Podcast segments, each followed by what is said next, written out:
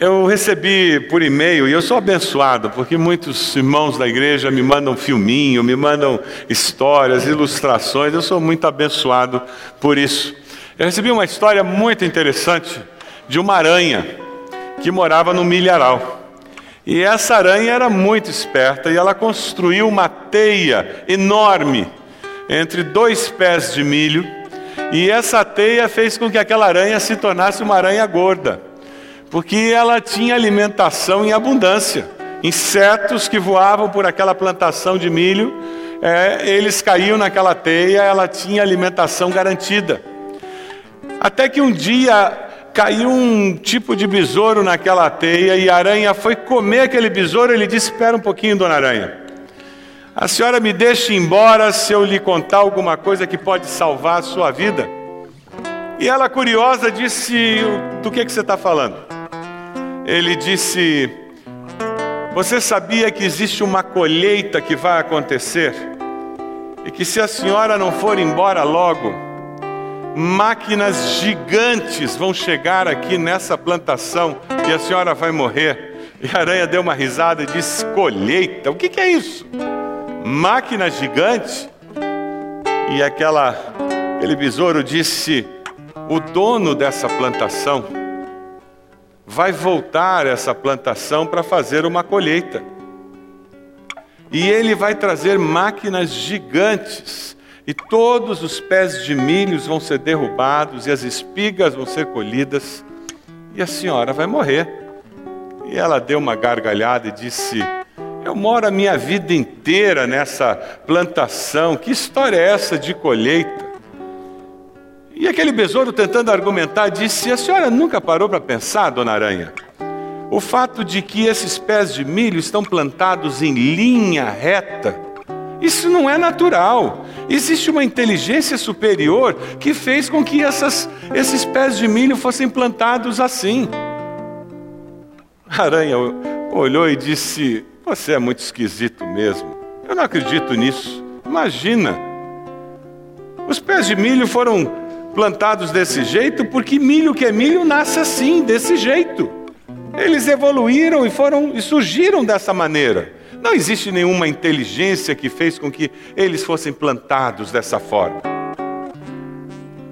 E a última tentativa do besouro foi dizer: Mas veja, se a senhora não tomar cuidado, a senhora vai acabar morrendo, porque a colheita vai acontecer. Mal aquele besouro terminou de falar que a colheita ia acontecer, a aranha abocanhou e comeu aquele inseto. O dia acabou, amanheceu um novo dia com céu azul. A aranha passeou pelo milharal. Chegou na sua teia para ver se tinha mais algum inseto para ela comer. Começou a lembrar daquelas besteiras que o inseto tinha falado, e ela começou a dar risada, dizendo: Imagina a colheita, imagina máquina gigante derrubando tudo isso aqui. Eu vivo numa segurança danada, eu moro aqui desde que eu nasci, nunca vi nada parecido com isso. Imagina se um dia vai, vem alguma máquina gigante para derrubar tudo isso. Mal ela termina de pensar nisso, ela repara que apesar de não ter vento naquele dia, uma poeira enorme começa a subir no horizonte. E ela estranha aquilo e, junto com aquela poeira, ela começa a ouvir um ruído, um barulho de motor muito forte, que parecia ruído de máquinas muito grandes. E mal ela começa a pensar que aquilo parecia barulho de máquina muito grande, ela morreu. Porque a colheita chegou.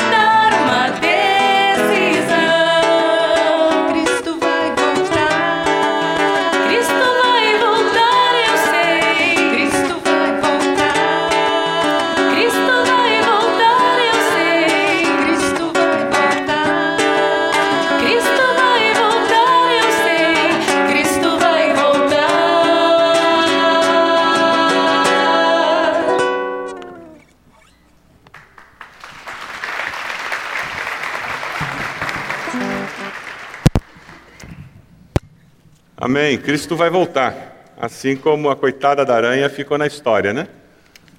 Porque a colheita chegou mesmo. Independente de você acreditar ou não.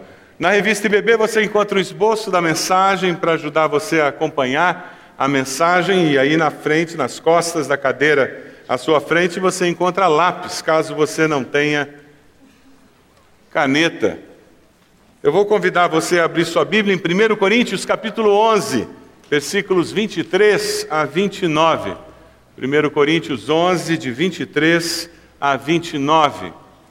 Veja se tem alguém perto de você que não tem não tem Bíblia, para que essa pessoa possa acompanhar também. 1 Coríntios 11, de 23 a 29. E hoje nós vamos ter ceia do Senhor. Hoje nós vamos falar sobre a volta de Jesus.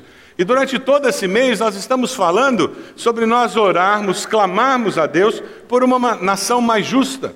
Como que nós podemos juntar todas essas coisas dentro da celebração da ceia do Senhor? Nada mais simples do que nós pensarmos em que Cristo vai voltar e ele vem para quê? Para julgar. E naquele dia não vai ter desculpa.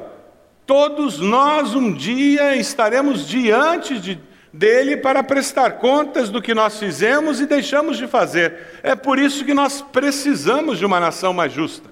É por isso que nós precisamos viver vidas justas. Quando nós pensamos numa nação mais justa, nós temos que pensar em cidadãos justos. Nós temos mania de culpar o povo de Brasília, mas o que acontece em Brasília, o que acontece na Câmara, na Assembleia Legislativa do Paraná, é apenas um reflexo da população brasileira, da população paranaense. Aquela população que estaciona em vaga de deficiente, em vaga de idoso e não se sente culpado. Aquela população que toma iogurte e come chocolate no mercado enquanto faz as compras e não se sente culpado. Aquela população que encontra uma caneta, que encontra dinheiro no chão, no mercado, e não entrega para a gerência do mercado, põe no bolso e leva para casa. Nós falávamos já numa mensagem anterior sobre a nossa dificuldade de nós temos no Brasil uma cultura corrupta. Nós temos muitos cidadãos brasileiros que são honestos, são íntegros, mas a cultura brasileira é corrupta. Nós temos até um nome para ela, a lei do Gerson, do jeitinho. Levar vantagem em tudo, e nós achamos que é bom isso. Quando nós falamos sobre ceia do Senhor, a ceia do Senhor nos desafia a nós olharmos para dentro do nosso coração e buscarmos um valor verdadeiro de vida, uma justiça tal que nós possamos viver aqui tendo impacto nessa sociedade e mais. Vivemos de tal forma que estejamos preparados para a volta de Jesus. O texto em 1 Coríntios 11, 23, 29 nos diz assim: Pois recebi do Senhor o que também lhes entreguei, que o Senhor Jesus, na noite em que foi traído, tomou o pão e, tendo dado graças, partiu e disse: Isto é o meu corpo que é dado em favor de vocês. Façam isto em memória de mim. Da mesma forma, depois da ceia, ele tomou o cálice e disse: Este cálice é a nova aliança no meu sangue. Façam isso sempre que o beberem, em memória de mim. Porque sempre que comerem deste pão e beberem deste cálice, vocês anunciam a morte do Senhor até que ele venha. Portanto, todo aquele que comer o pão ou beber o cálice do Senhor, examine-se cada um a si mesmo e então coma do pão e beba do cálice. Pois quem come e bebe sem discernir o corpo do Senhor, come, come e bebe para sua própria condenação. É impressionante como nós encontramos pessoas que querem se dizer cristãs e ao mesmo tempo não acreditam na volta de Jesus. Pessoas que querem se dizer discípulas de Cristo e ao mesmo tempo têm dúvidas se de fato Jesus vai voltar ou não. Você acredita que Jesus vai voltar? De fato? Você tem certeza de que ele vai voltar? Pergunta a pessoa que está ao seu lado aí. Pergunta se ela acredita mesmo que Jesus vai voltar. Pergunta. Você tem certeza ele volta mesmo? Pergunta para ela.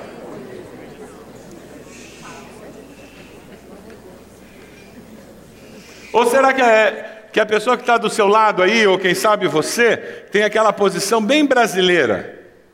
Sabe aquela história do brasileiro? Olha, eu não acredito muito, mas mal não faz, né? Então tudo bem, Jesus vai voltar. Não, não é bem assim que o pessoal faz? Entende? Eu tenho espada de São Jorge lá no jardim de casa, eu não acredito, entende? Mas mal não faz, né? Eu plantei uma Comigo Ninguém Pode no meu jardim. O que mais que tem?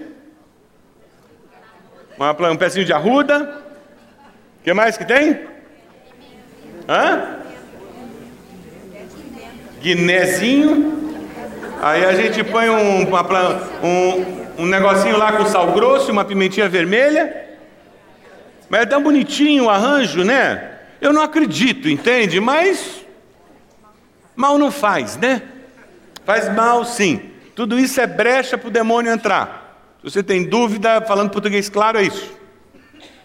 Superstição é brecha na sua vida para Satanás entrar na história da sua vida, para Satanás entrar na história da sua família. É só isso. Você está dando brecha para ele aprontar com você. Cristo vai voltar e quem é discípulo de verdade, verdadeiro de Jesus, crê nisso. Veja o versículo 26.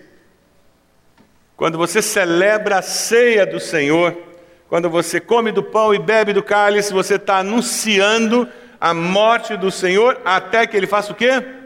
Venha. É uma impossibilidade eu dizer que eu sou discípulo de Jesus e eu ter dúvidas se Jesus vai voltar ou não. É uma impossibilidade. Se eu não acredito que Jesus vai voltar, eu estou dizendo que Jesus é um grande mentiroso. Sabe por quê? Porque Jesus falou claramente que ele voltaria. Ora, se Jesus disse que ele voltaria e eu duvido, se eu tenho dúvidas se ele vai voltar ou não, eu estou dizendo que ele é um grande mentiroso porque ele falou claramente que ele voltaria. Lá em João 14, eu coloquei até na, na tela para nós lermos juntos. João 14, de 1 a 3, a palavra nos fala claramente sobre isso. Vamos ler juntos? Não se perturbe o coração de vocês. Creiam em Deus, creiam também em mim. Na casa de meu pai há muitos aposentos. Se não fosse assim, eu lhes teria dito Vou preparar-lhes lugar. E se eu for e lhes preparar lugar, voltarei e os levarei para mim, para que vocês estejam onde eu estiver. Você tem medo da morte? Pergunta a pessoa do lado aí se ela tem medo de morrer. Eu não estou perguntando se ela quer morrer. Não querer morrer é saudável. Instinto de preservação da vida foi dado por Deus. Agora, ter medo de morrer não é saudável. E o discípulo de Cristo não precisa ter medo de morrer, porque ele tem certeza de que Jesus está preparando um lugar para ele. Essa é a diferença de ter Cristo como Salvador.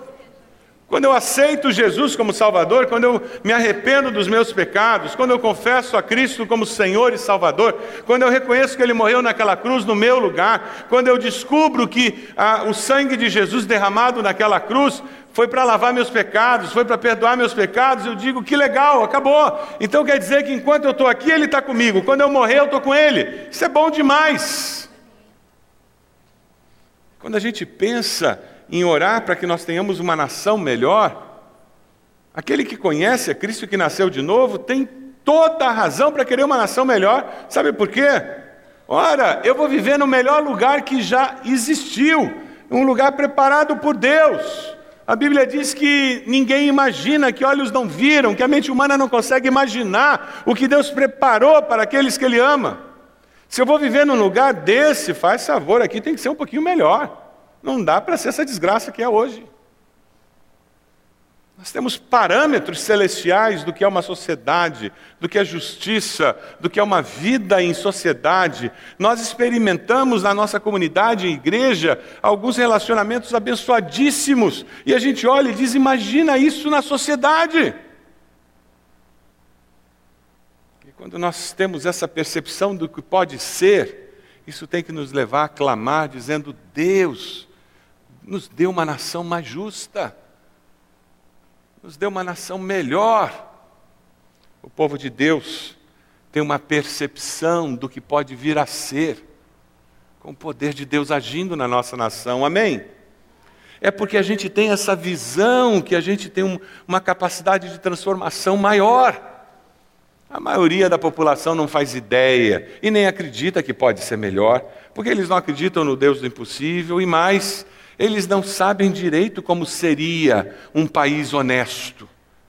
Você já imaginou um congresso em que os deputados de fato estivessem procurando o bem comum? Hum, já pensou coisa interessante? Você já imaginou impostos sendo usados para educação, saúde?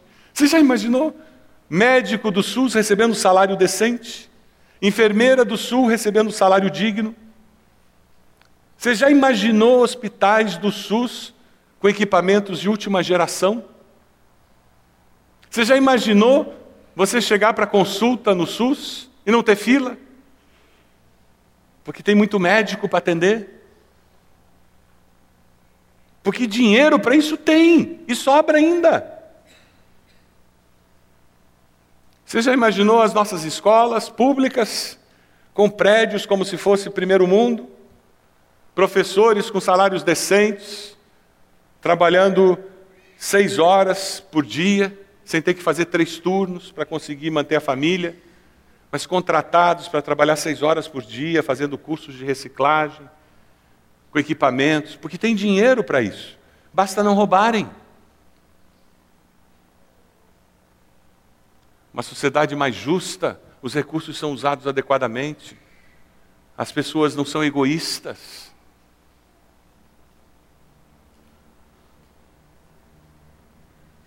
Quando nós falamos de nós cristãos vivermos e promovermos a sociedade mais justa, nós estamos falando de nós vivermos preparados para a volta de Jesus, porque nós vamos estar vivendo uma vida mais justa.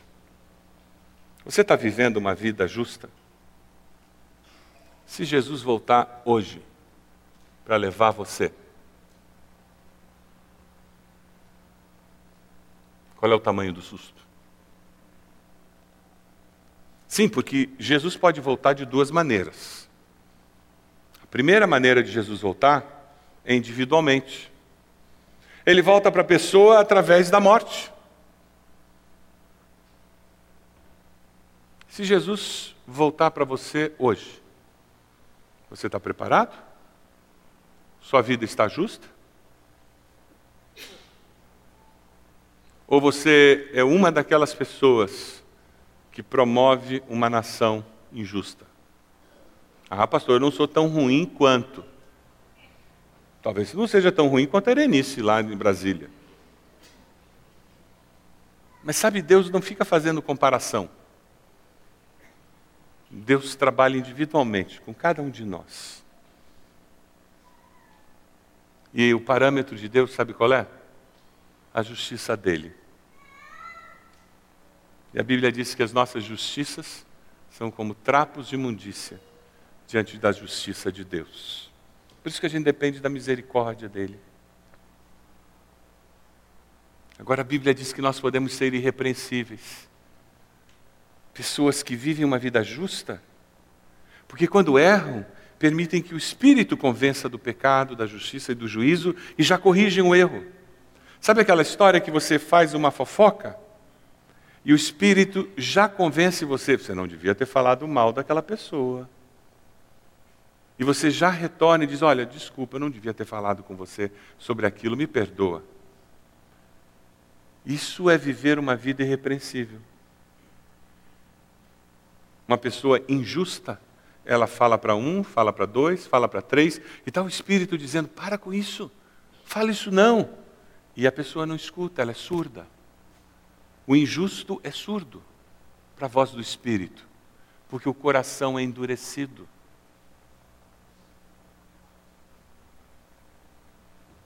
Se Jesus voltar para você hoje, porque ele volta através da morte, você está preparado? A ceia do Senhor, ela nos ajuda e por isso que nós celebramos regularmente, porque é uma maneira de nós examinarmos nosso coração, nós olharmos para dentro para não participarmos indignamente, para reafirmarmos valores com Deus, para reafirmarmos nosso compromisso com Deus.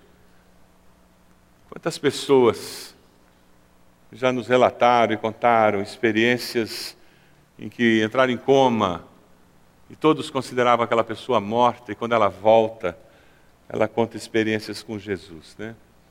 Ao preparar esse sermão, eu me lembrei de uma experiência marcante com a irmã Sofia, uma irmã da nossa igreja muito querida, que entrou em coma. O esposo dela não era crente naquela época, não conhecia Jesus. E todos estavam muito preocupados. E de repente, ela melhorou e saiu do coma. E logo estava em casa. E eu me lembro quando fui visitá-la no hospital.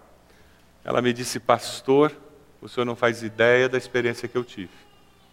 Quando eu estava naquela UTI em coma, eu vi Jesus. E ele me mandou de volta, pastor. Ele disse: Você não chegou a tua hora ainda não. Você ainda tem mais coisa para fazer aí. E sabe, irmãos, com aquela experiência, o esposo dela veio se converter, aceitou Jesus. E hoje ela cuida do esposo que é cego. Ela tinha que ficar para cuidar do esposo. Eu me lembrei de uma outra experiência, uma missionária do Palavra da Vida, que era cantora, teve câncer na garganta. E a irmã cantava hinos para ela.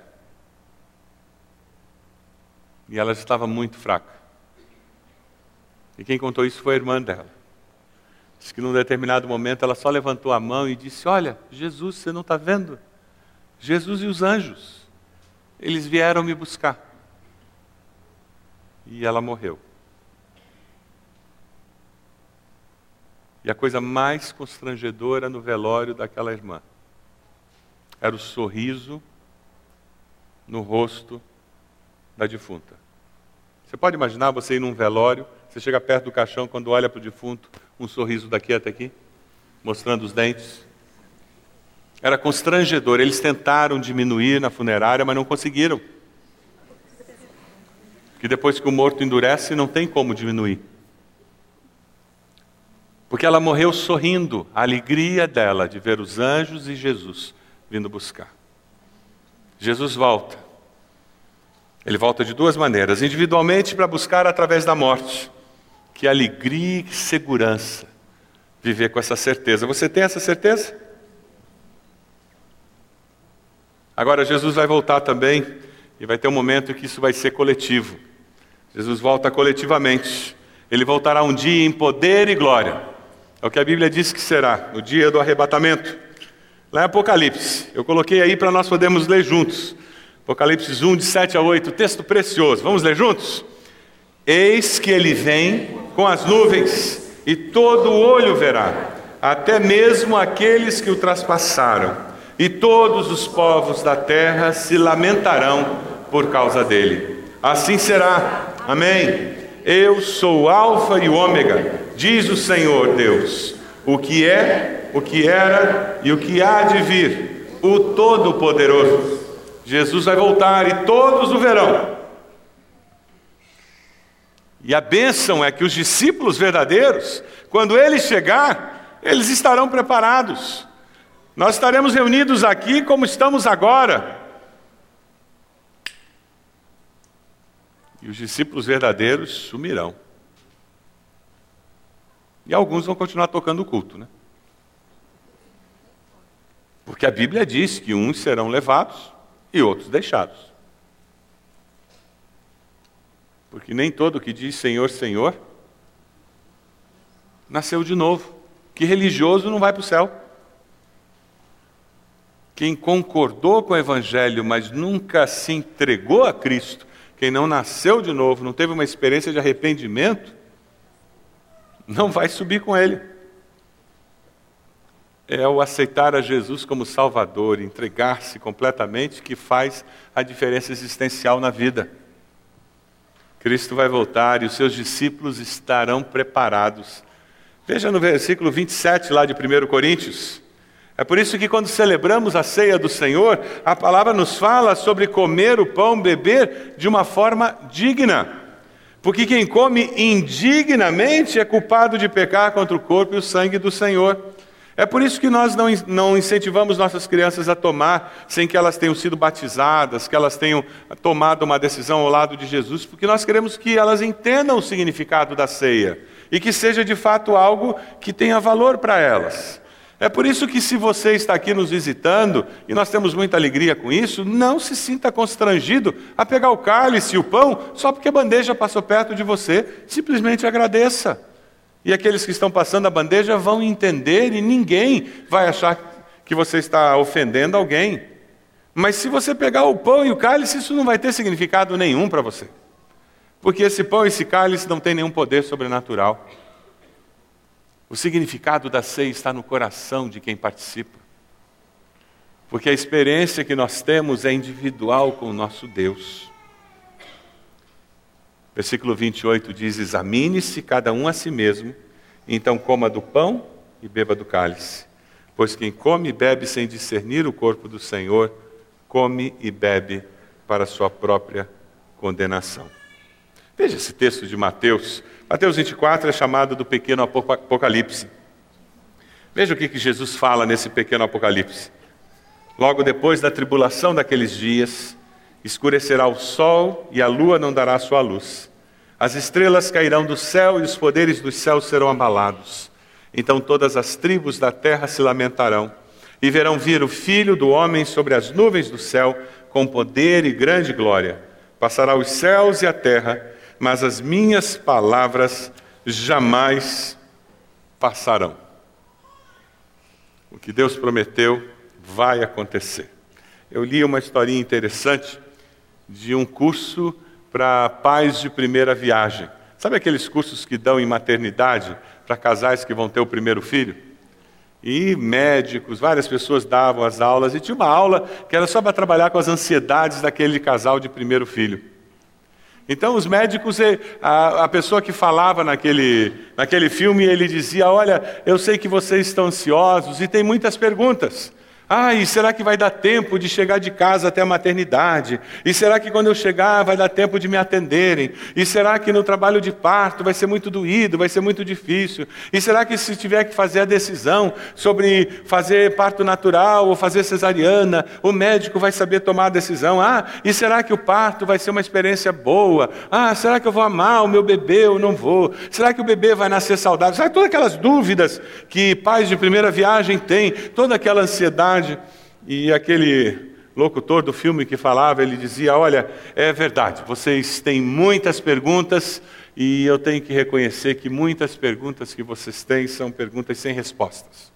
Mas uma coisa é certa e eu posso garantir para vocês: uma criança vai nascer. Você dará luz. É garantido.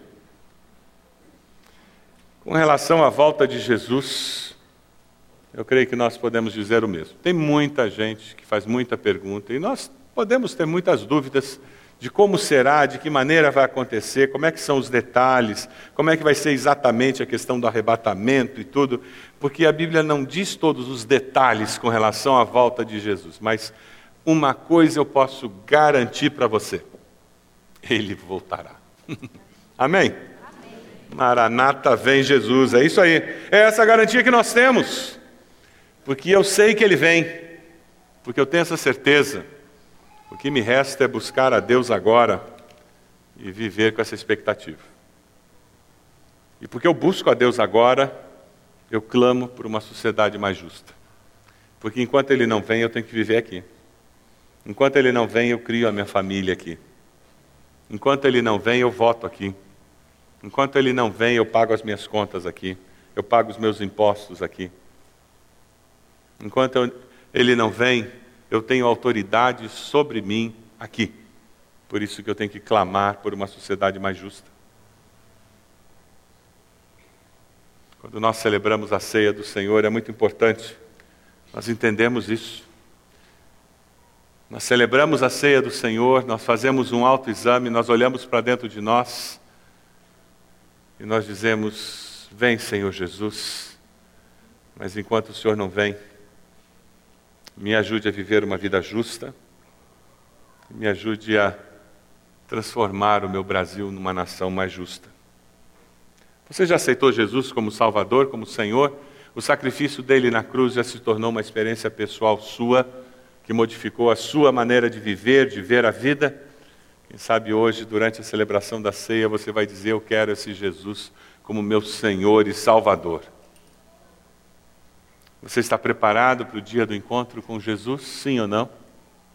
Se ele vier hoje para você, seja através da morte, ou seja coletivamente, você está preparado? Você tem vivido como discípulo de Jesus uma vida irrepreensível, uma vida justa? Você tem ouvido a voz do Espírito para manter você irrepreensível ou seu coração tem sido endurecido, egoísta? É muito simples. A nossa justiça é tão frágil, é tão equivocada, que se você tem vivido sensível à voz do Espírito, hoje Ontem, o Espírito já te corrigiu em alguma coisa, eu garanto. Seja em ação, seja em atitude, seja em pensamento. Se ontem ou hoje o Espírito não te corrigiu em nada, meu querido, minha querida, agora é hora de dobrar o joelho e dizer: sonda-me, ó Deus, e vê se há em mim algum caminho mau, mas amolece esse meu coração, Deus. Me ensina a ter um coração de carne sensível à voz do teu Espírito. Ao celebrar a ceia do Senhor, nós vivemos preparados para o encontro com o Senhor nos ares. Para isso, celebramos a ceia do Senhor, para que nós possamos viver preparados para nos encontrarmos com o Senhor nos ares. Porque sempre que comerem deste pão e beberem deste cálice, vocês anunciam a morte do Senhor até que ele venha. É isso que a palavra nos diz em Coríntios. Eu queria desafiar você a fazer um exercício agora. Pegue aí o esboço, um lápis, uma caneta, escreva uma oração para Jesus. Uma oração onde você vai afirmar a sua fé na sua volta, na volta de Jesus. Uma oração em que você vai confessar os seus pecados e dizendo para Jesus que você deseja viver como seu discípulo. Pegue um lápis aí nas costas da cadeira, pegue o esboço na revista IBB. Se você não tem a revista IBB, nas costas da cadeira tem papel, mas escreva uma breve oração em que você diz para Jesus isso. Afirma a sua fé, Jesus, eu creio que o Senhor vai voltar. Faça uma oração escrita. Diga para ele, com as suas palavras, dizendo: Jesus, eu creio, eu creio que o Senhor vai voltar. E essa oração vai prepará-lo para celebrar a ceia do Senhor. É uma oração em que você prepara o seu coração para esse momento tão especial. Faça isso agora. Momento de preparação.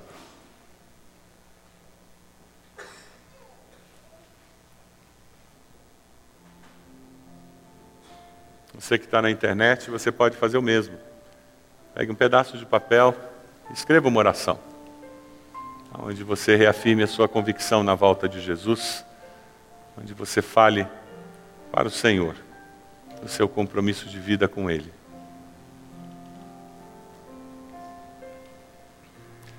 Quando você terminar de escrever sua oração, coloque-se de joelhos onde você está. E tenha um tempo de oração, você e Deus, intercedendo, clamando ao Senhor tempo de devoção, tempo de autoexame.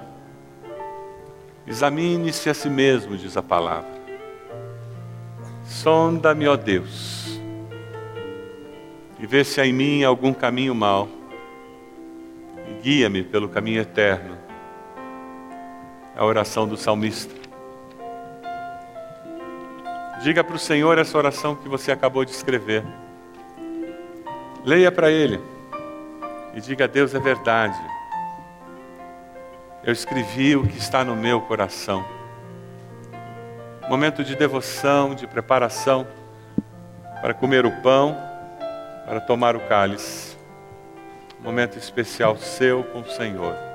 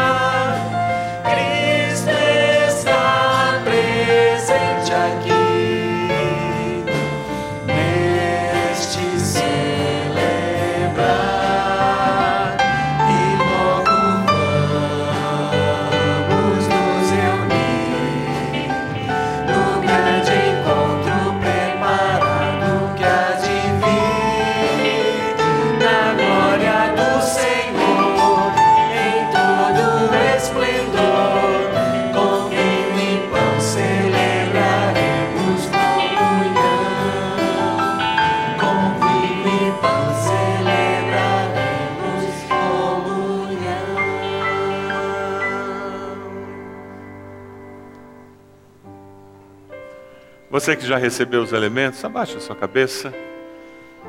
Continue um momento de reflexão, de oração, enquanto os elementos terminam de ser distribuídos.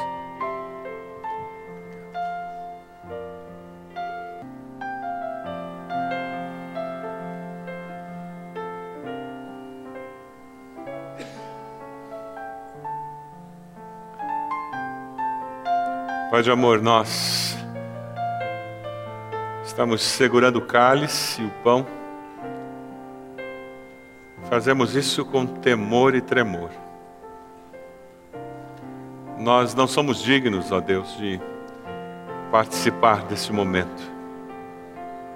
Nós o fazemos por causa da tua misericórdia. Nós o fazemos porque o Senhor é cheio de graça e de amor. E nós somos gratos por isso. Obrigado por nos amar, nos perdoar e nos mostrar como viver uma vida melhor. Ó Deus, quando comemos o pão e nos lembramos do alto preço pago por Jesus, nosso coração se constrange, se enche de gratidão. Nós queremos dizer, ó Deus, nós queremos negar a nós mesmos para que Cristo viva em nós. Ó Deus, nós oramos te dando graças pelo cálice, pelo sangue derramado na cruz do Calvário que nos limpa de todo pecado. Queremos te agradecer, porque toda vez que arrependidos chegamos aos teus pés, encontramos perdão e graça e a possibilidade de um novo começo. Te louvamos, ó Deus, porque a tua palavra nos promete, nos garante que aquele que começou em nós a boa obra, há de completá-la até o dia final. Aleluia, Senhor. Ao comermos este pão e tomarmos este cálice, nós o fazemos com gratidão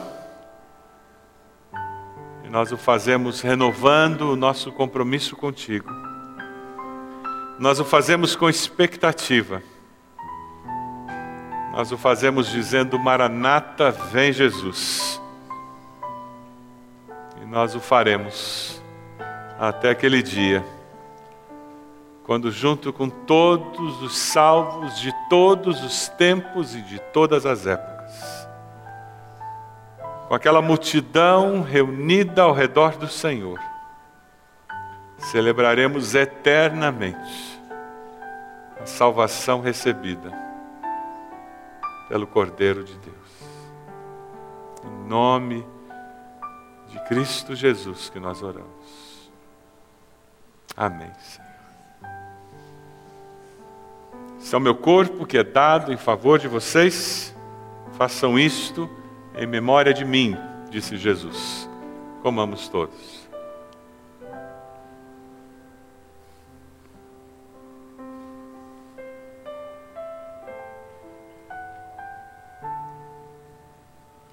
Disse Jesus: Este cálice é a nova aliança no meu sangue. Façam isso sempre que o beberem, em memória de mim.